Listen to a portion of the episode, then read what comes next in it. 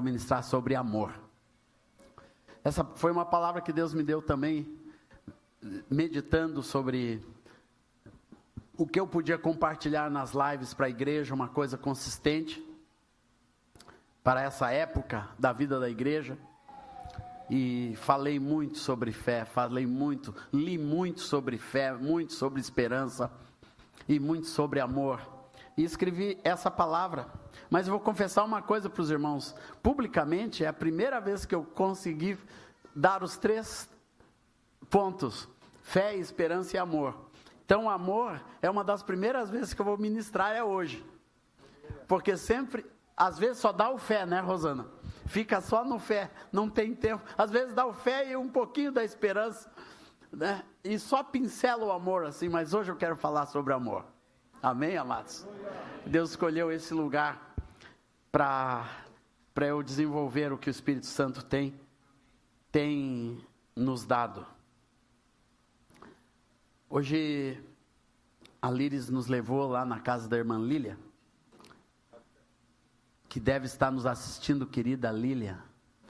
Foi uma alegria estar contigo, ver esse teu rosto bonito, esse sorriso cheio de Jesus e ver o amor que a Líris tem por você, de insistir conosco. Não insistiu muito, mas, mas nos levou lá e nós ficamos muito honrados dos Borbas terem ido à sua casa e cantado contigo, louvado a Deus, orado Glória ao Senhor. E ali eu vi muito amor, Líris. Muito amor no teu coração, muito amor na vida da irmã Lília, que eu quero abençoar em nome do Senhor Jesus. Aleluia. Abram em Coríntios 13, irmãos.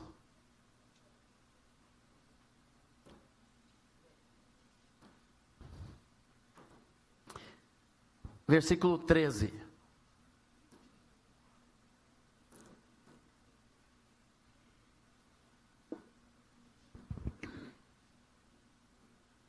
Dá uma abastecidinha aqui, filha. Que eu vou precisar. Agora, porém,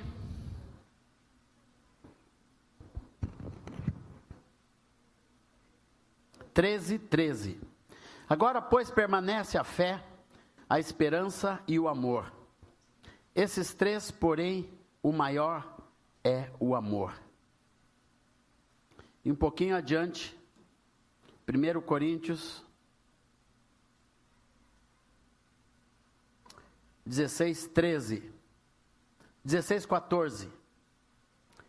1 Coríntios 16, 14. Todos os vossos atos sejam feitos com amor.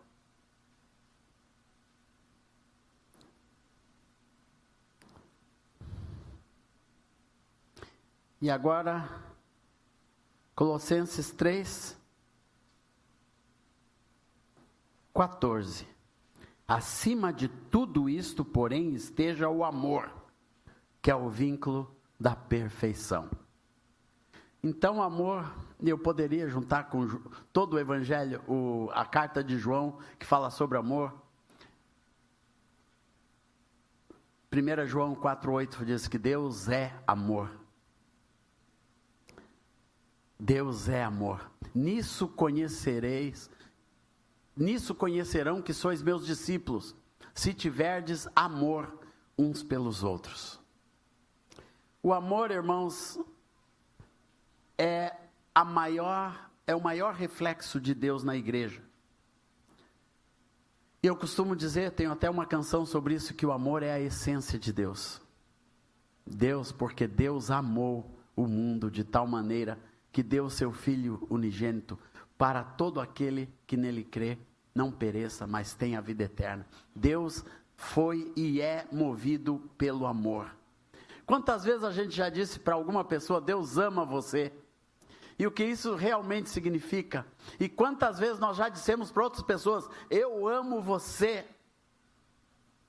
Isso é muito bom a gente falar, principalmente para a esposa, para o marido, falar para um filho, eu te amo, meu filho.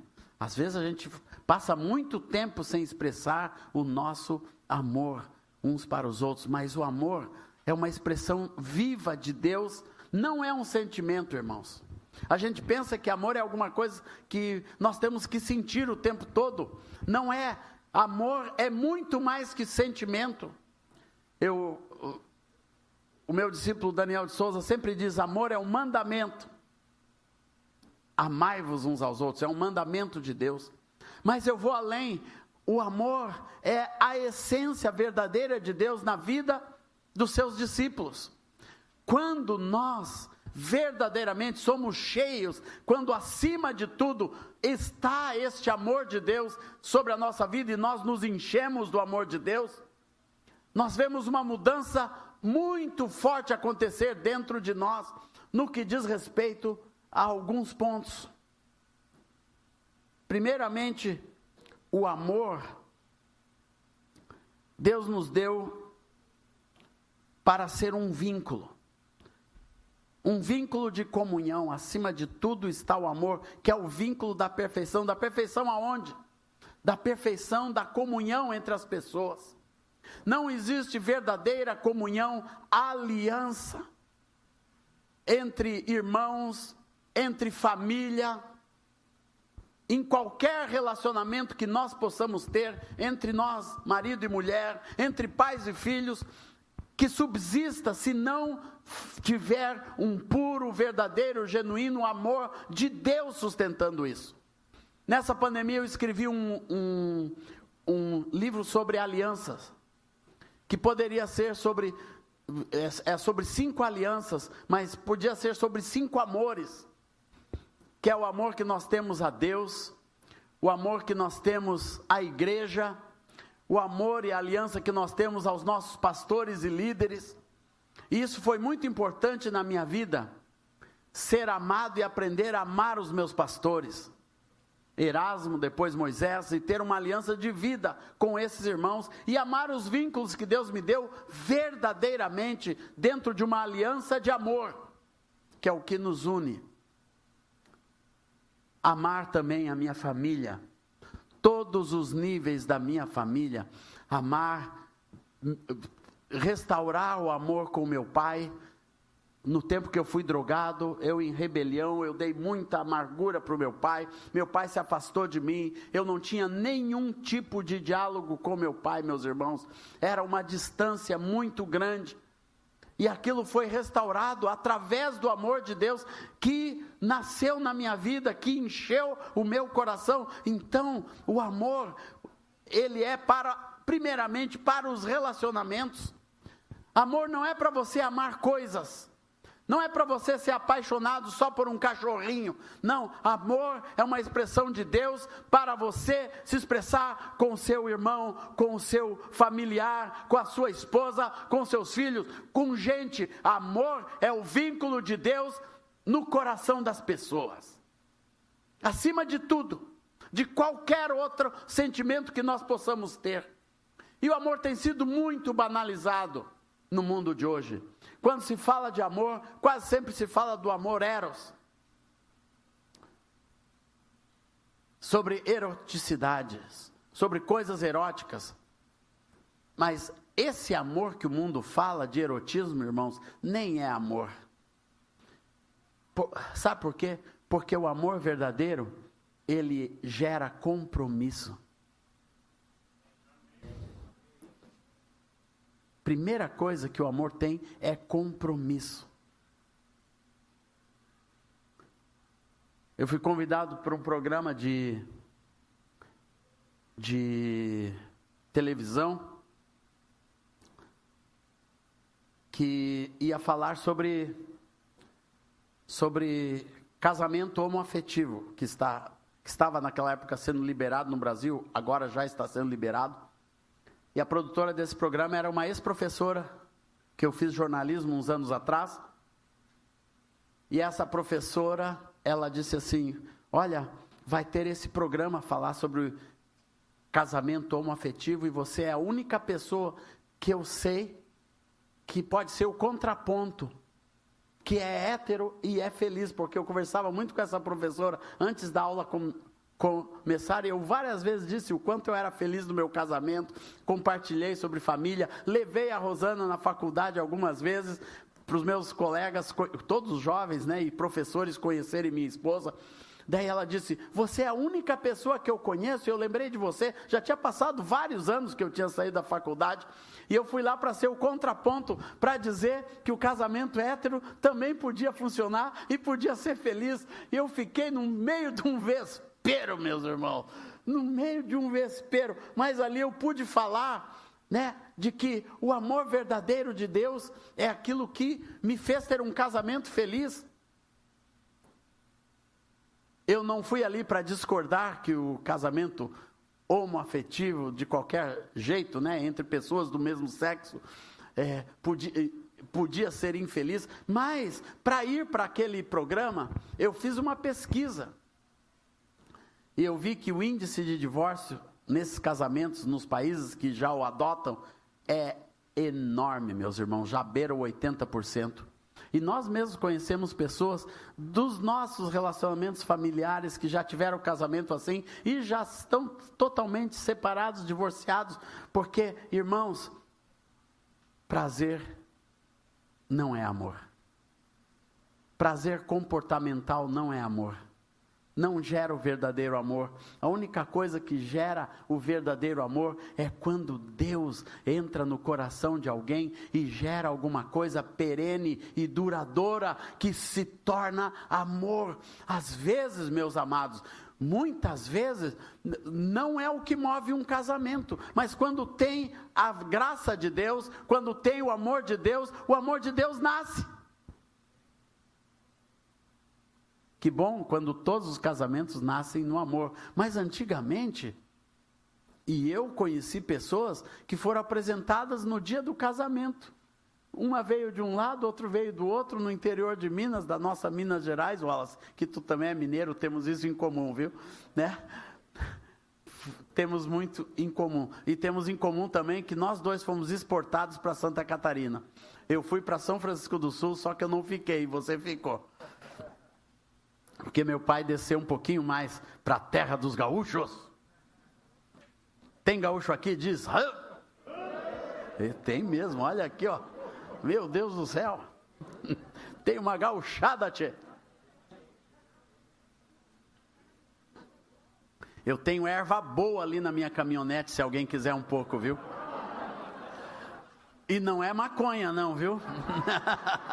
é erva mate mesmo de chimarrão. Eu tenho. Um irmão chegou ali no Mevan, sexta-feira, e disse: Como tu é gaúcho, eu e meus filhos passamos na estrada e compramos 5 quilos de erva mate para ti.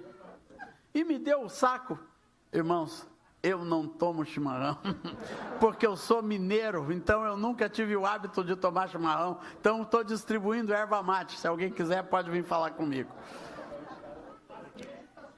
Epa! O queijo já é outro departamento, né? o queijo é outro departamento. E... Pãozinho de queijo, né, Liris? Glória ao Senhor Jesus. Irmãos, Amor é outra coisa.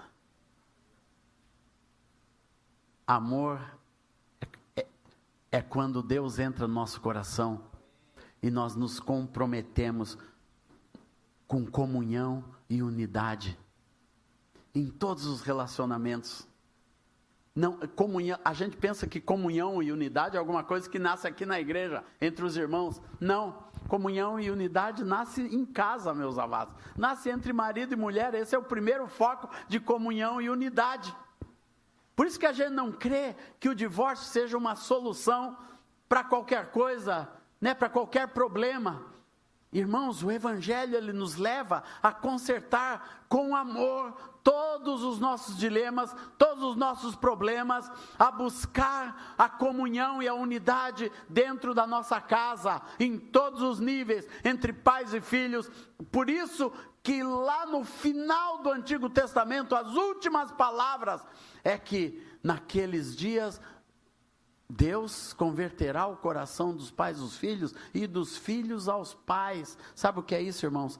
Converter é mudar de coração duro para coração cheio de amor. Aleluia, que tem que existir comunhão, unidade nos relacionamentos. Amor é também, meus irmãos, a expressão da misericórdia, da compaixão de Deus neste mundo. O amor verdadeiro de Deus nos leva a sermos a misericórdia e a compaixão que Deus tem por este mundo. O Evangelho só funciona onde tem compaixão. Eu fiz uma pesquisa que está se tornando um livro também, que, que o nome do trabalho é Missão, quando a fé se torna compaixão. A missão só é eficaz, a missão cristã só é eficaz quando vai na frente a misericórdia e a compaixão. Isso aconteceu com Moisés, você vê em Êxodo 33. Moisés, Deus já estava até aqui do povo e disse: Olha, vou acabar com esse povo, vou começar uma coisa nova com você, Moisés. Moisés disse: Não, Deus, por favor, não, eu quero ver a tua glória de novo. Quero ver a tua glória. E Deus colocou Moisés na fenda da rocha e disse: Eu vou fazer passar diante de ti toda a minha bondade. E vou ter misericórdia e compaixão de quem eu tiver. Ali Deus estava dizendo que a sua glória é bondade, é misericórdia, é compaixão. Aleluia. Isso são expressões vivas do amor de Deus que a igreja deve viver neste mundo. Irmãos, nós precisamos demais viver este amor para termos o coração de Deus, a misericórdia de Deus, para sentirmos o que Deus sente pelas vidas perdidas. Eu me emocionei muito com o irmão que veio aqui ontem à noite chorando, dizendo: Meu irmão ainda está perdido desesperado, chorando, com lágrimas nos seus olhos, com soluço, sofrendo por um irmão que está longe do Senhor. Meus amados, a igreja não está chorando pelo mundo. Nós estamos muito bem e foi uma coisa que Deus teve que mexer. Eu acredito que Deus mexeu em muitos ministérios para que nesta pandemia nós tivesse, fôssemos cheios de um amor diferente de Deus para termos misericórdia por este mundo que está sofrendo, por este mundo que está se perdendo, por 500 mil vidas só no Brasil, em outros lugares, no mundo inteiro já passou de 4 milhões de pessoas que se perderam nesta praga que inundou o mundo, ou que inundaram o mundo.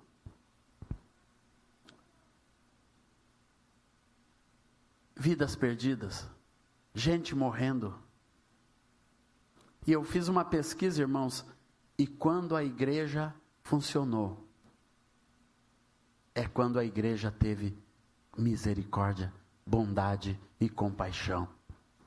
O amor é benigno, 1 Coríntios 13.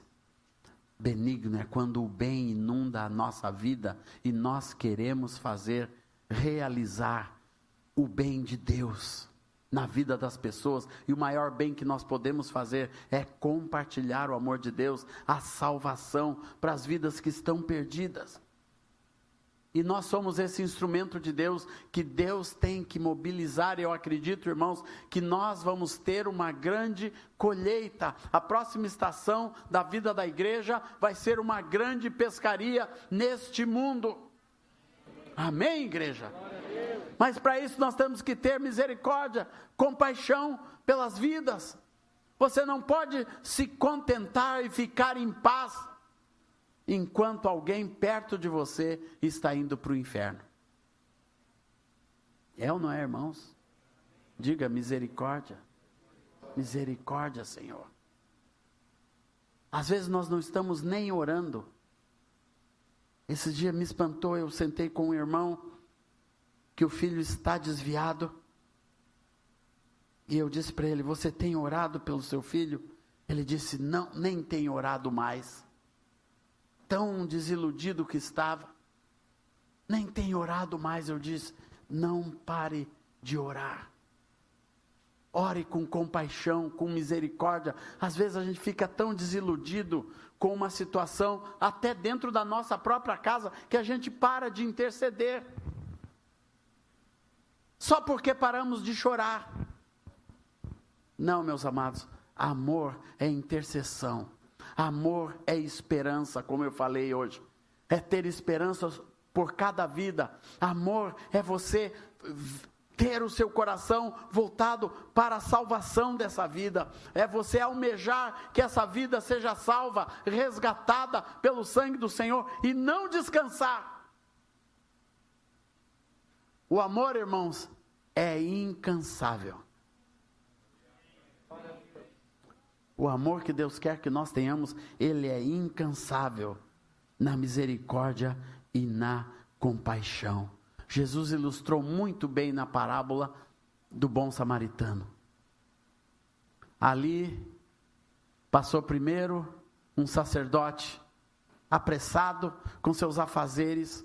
Aquilo falava da elite religiosa da época. Um homem que conhecia toda a lei, um homem que era letrado, que tinha autoridade, que tinha poder dentro daquela estrutura de religião mas não tinha compaixão. Depois passou um levita, que era um músico, né? que, que era um cara usado no louvor, que era um cara que estava ali trabalhando na obra do Senhor, um trabalhador não tão elitizado quanto sacerdote, mas era alguém também envolvido com a obra de Deus. E passou ao largo também daquele que estava sofrendo daquele homem que foi assaltado, estava ali precisando de socorro e de ajuda. Daí passou um homem comum, que não era nem israelita, era da escória, não fazia parte de nada relevante, porque os judeus diziam assim: pá, esses samaritanos. Os samaritanos eram, eram judeus gentios, considerados gentios.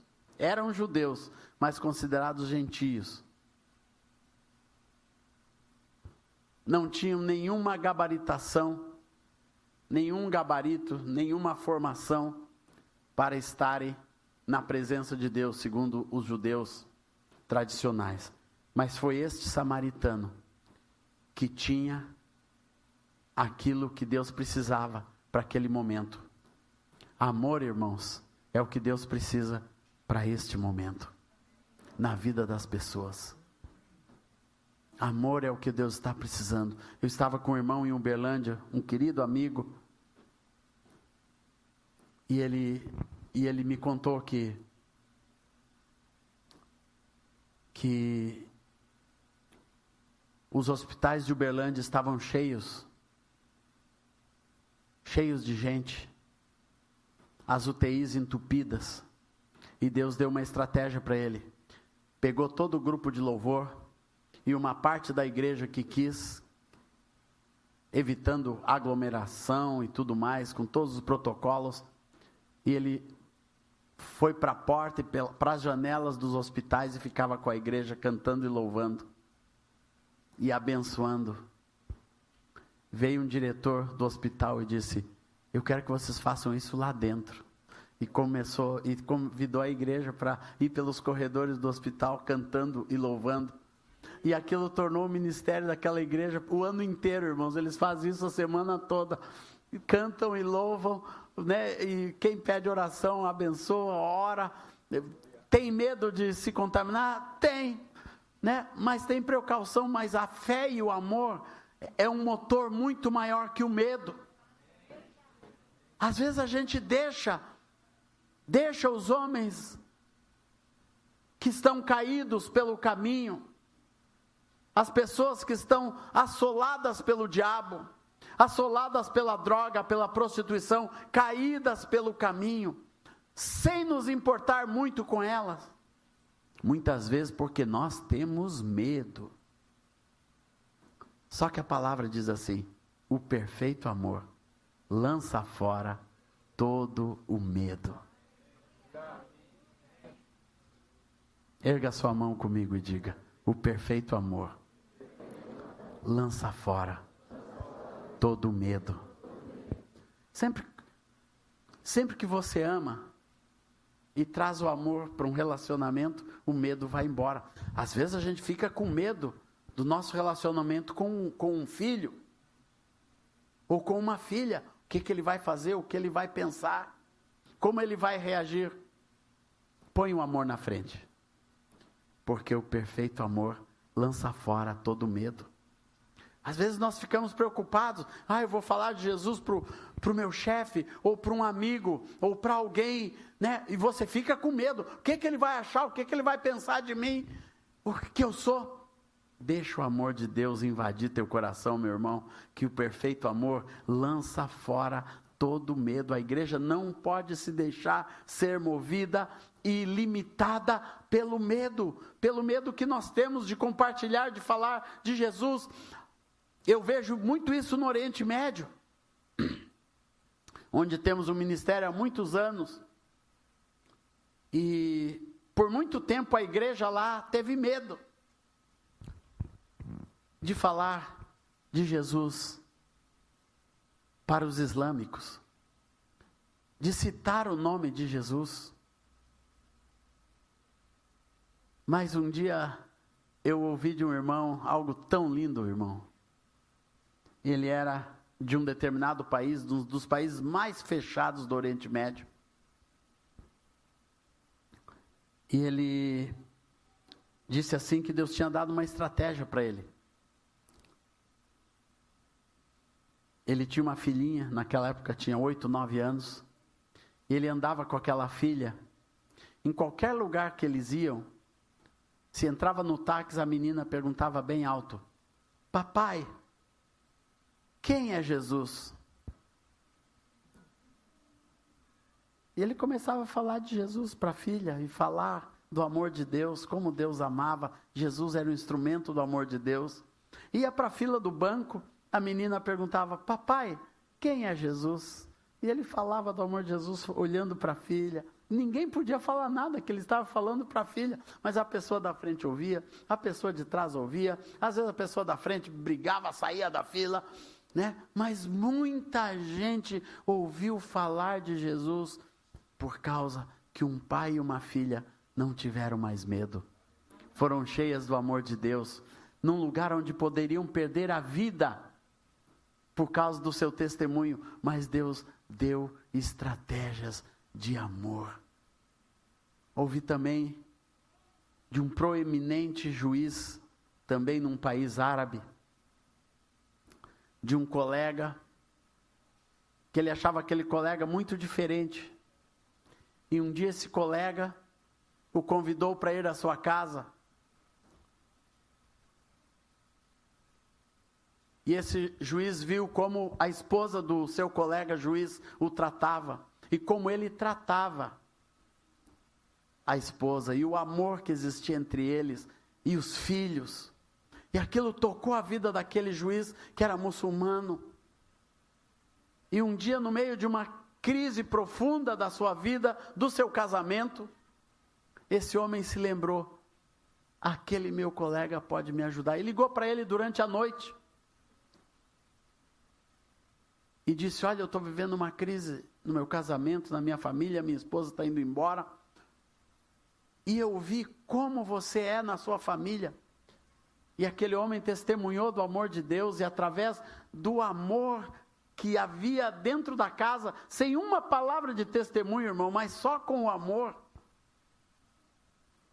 que aquele homem viu na vida do seu colega, entre ele e a sua esposa, foi o gancho de Deus para a conversão desse juiz. E eu vi isso desse juiz convertido em um congresso de pastores no Oriente Médio que através do amor que existia dentro daquela casa, esse homem foi transformado. Então, o amor, irmãos, é também um instrumento de testemunho. É o instrumento mais precioso do testemunho.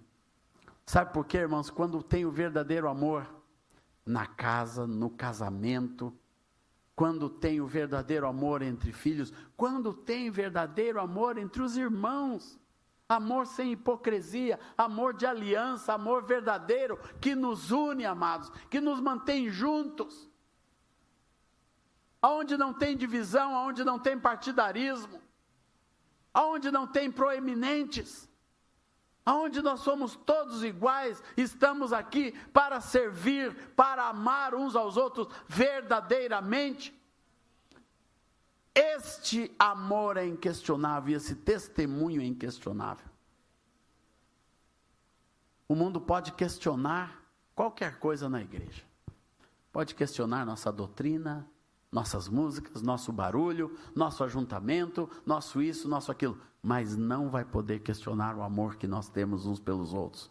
O amor que eu tenho pela minha esposa querida, pelos meus filhos, o amor que eu tenho pelos meus irmãos, por este Brasil e mundo afora, isso é inquestionável, irmãos. Ninguém pode questionar o amor quando ele é verdadeiro, genuíno como o meu testemunho naquele programa de TV que eu, que eu disse para todo mundo, na frente das câmeras, eu vim aqui para dizer que eu sou hétero, sou feliz, sou casado naquela época há 33 anos, e tenho filhos que Deus nos deu, e tenho um casamento muito, muito, muito feliz.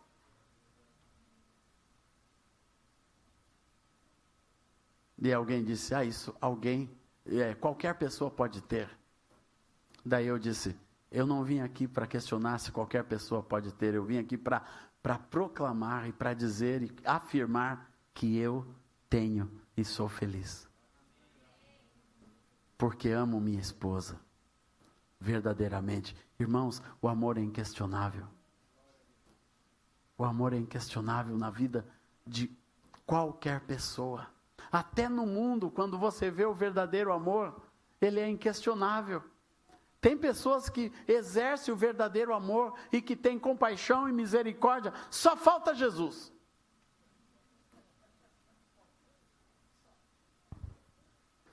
Mas tem muita gente amando no mundo, irmãos, que expressam o amor de Deus, que tem compaixão, que tem misericórdia. Irmãos, e onde existe isso? Deus se manifesta. Um dia essa pessoa vai conhecer Jesus, que é a fonte maravilhosa do amor. Aleluia, glória a Deus. E por último, irmãos, o amor é instrumento de libertação. O amor liberta. Quando alguém é atingido pelo verdadeiro, genuíno amor de Deus, por isso que Paulo diz que todos os vossos atos sejam feitos com amor. Amor é o, é o, melhor ingrediente que pode ter em qualquer, em qualquer realização. Porque tudo que é feito com amor, anote isso, tudo que é feito com amor prospera. E tudo aonde tem o toque do amor prospera. Tudo que é alcançado pelo amor de Deus prospera. Tudo aquilo que nós amamos verdadeiramente prospera. Por isso que um relacionamento onde você busca o amor de Deus e investe nesse amor, prospera. Entre marido e mulher, entre pais e filhos, entre irmãos na igreja, entre vínculos, nas juntas, nos ligamentos, prospera. pode ser a pessoa mais difícil. E tem pessoas difíceis. Não sei se aqui em Floripa, mas em Porto Alegre tem. Eu já tive muitos discípulos, né, Cláudio, que nos deram muito trabalho. Mas a gente investir amor, prospera. Hoje eu contei de uma pessoa que trabalhava conosco e que aprontou de tudo que você podia imaginar. Rosane, eu estava quase jogando o discípulo pela janela. Mas Deus disse: ama, ama, ama que vai prosperar. E prosperou.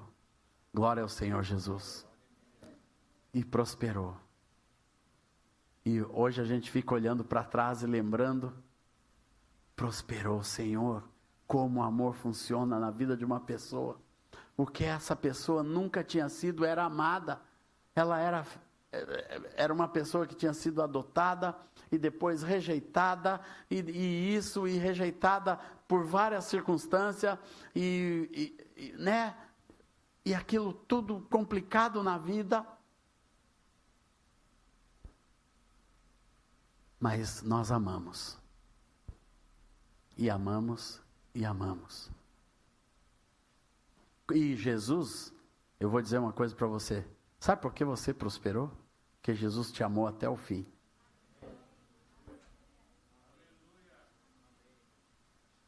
Prospera. Onde você põe amor, prospera. Até nas coisas que a gente faz. Eu fico vendo um ministério. Quando esse ministério ele é regado de amor, prospera. E eu louvo a Deus pelo ministério que Deus me deu. Já faz 46 anos que eu estou nessa jornada, irmãos. E se prosperou é porque teve muito amor. Primeiro teve o amor da minha mãe, depois o amor da minha amiga Esli Regina, o amor do meu pastor Erasmo Ungarete, depois do meu querido Moisés Cavalheiro de Moraes, meu discipulador e amigo, depois do Don Stoll, que até hoje é meu amigo de aliança e que me amou demais. Eu acho que o Donald vai ser canonizado no céu, vai chegar lá já com uma auréola. Porque me aturar saindo das drogas, me levar para a casa dele nos Estados Unidos para gravar o primeiro disco,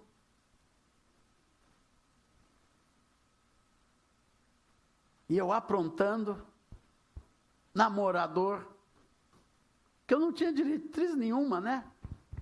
E aquele querido, ele e a esposa me aguentando, me amando, investindo, e amando e investindo. E depois Deus trouxe uma outra beata, Lígia Rosana. Santa Rosana mas me amou demais, minha menina, e me ama ainda. E ela sabe o quanto eu a amo. E se durou 38 anos, irmãos, é porque tem amor. E o teu casamento também. Se tem amor, prospera. Porque o amor é sempre um instrumento de cura, de libertação. Pode ser a crise que for, na área que for. Tem amor, vai ter cura vai ter libertação, vai ter transformação. O amor nunca é pequeno. Ele nunca é grande, nem nunca é demais, nunca é pouco. Amor é amor em qualquer dose.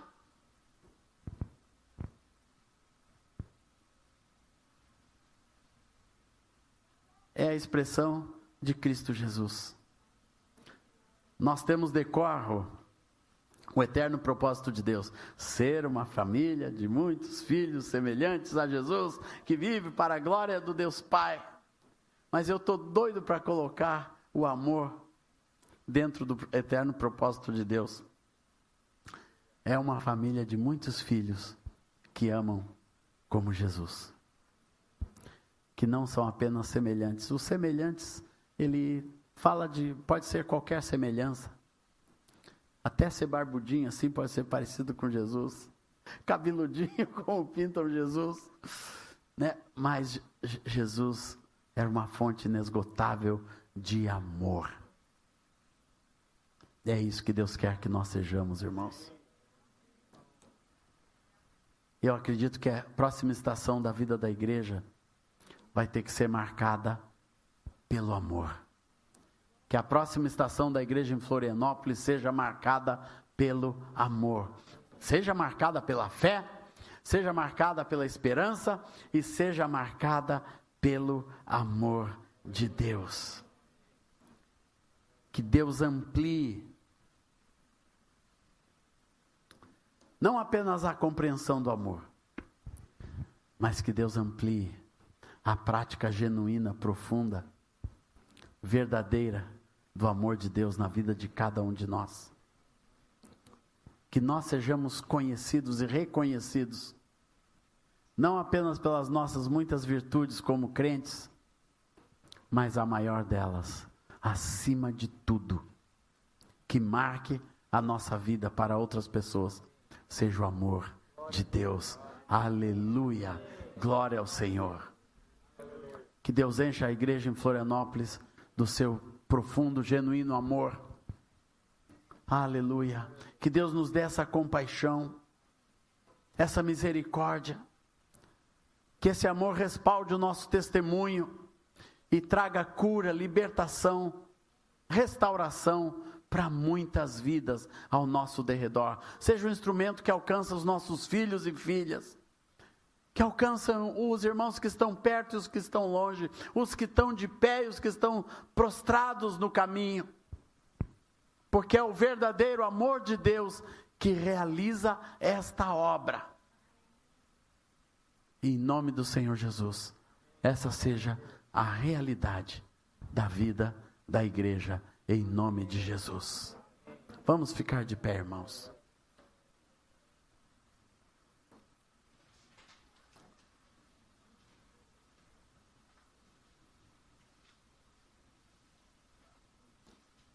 Quero terminar orando.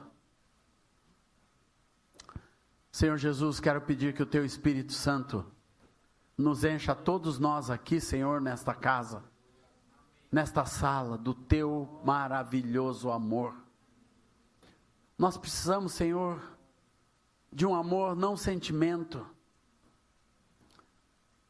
de um amor que não é meloso, mas de um amor vivo genuíno, que é a expressão de Cristo Jesus na nossa vida. Um amor que vai fortalecer todos os nossos relacionamentos, que vai ser o vínculo mais profundo que nós temos uns com os outros. Muito acima da nossa fé e da nossa esperança, Senhor. Este é o amor que tu queres. Queres que nós tenhamos um amor que é o vínculo da perfeição em todos os nossos relacionamentos casamentos perfeitos, com filhos debaixo da perfeição de Deus, irmãos dentro de relacionamentos na perfeição de Deus. Mesmo nós sendo pessoas imperfeitas, Senhor, quando colocamos o teu amor no meio, nós teremos algo perfeito para nos relacionar. Queremos pedir pelo teu amor, Senhor, que gera compaixão que faz o nosso coração chorar e sofrer pelas vidas perdidas, que não nos faz esquecer ninguém, que não deixa ninguém para trás. É um amor que busca, um amor que restaura, que restaura filhos e filhas que restaura amigos e amigas, que restauram pessoas que se perderam na pandemia, que restaura pessoas que se esfriaram nessa pandemia. Irmãos que esfriaram a sua fé, perderam a sua esperança, que estão no meio de tristeza, de amargura, de luto, mas o teu amor nos faz buscar, Senhor. Nos faz visitar, como nesta tarde, Senhor. O teu amor nos leva aonde estão as pessoas que não podem vir. Tem pessoas nesse mundo que não têm mais força para se levantar, estão espizinhadas pelos bandidos, pelos verdugos desse mundo. E nós, como sacerdotes, como levitas, não podemos passar ao largo, Senhor. Nós temos que ter o coração, como Paulo fala, alargado. Alarga o nosso coração, Senhor Aleluia, Senhor. Para termos compaixão. Para testemunharmos, Senhor.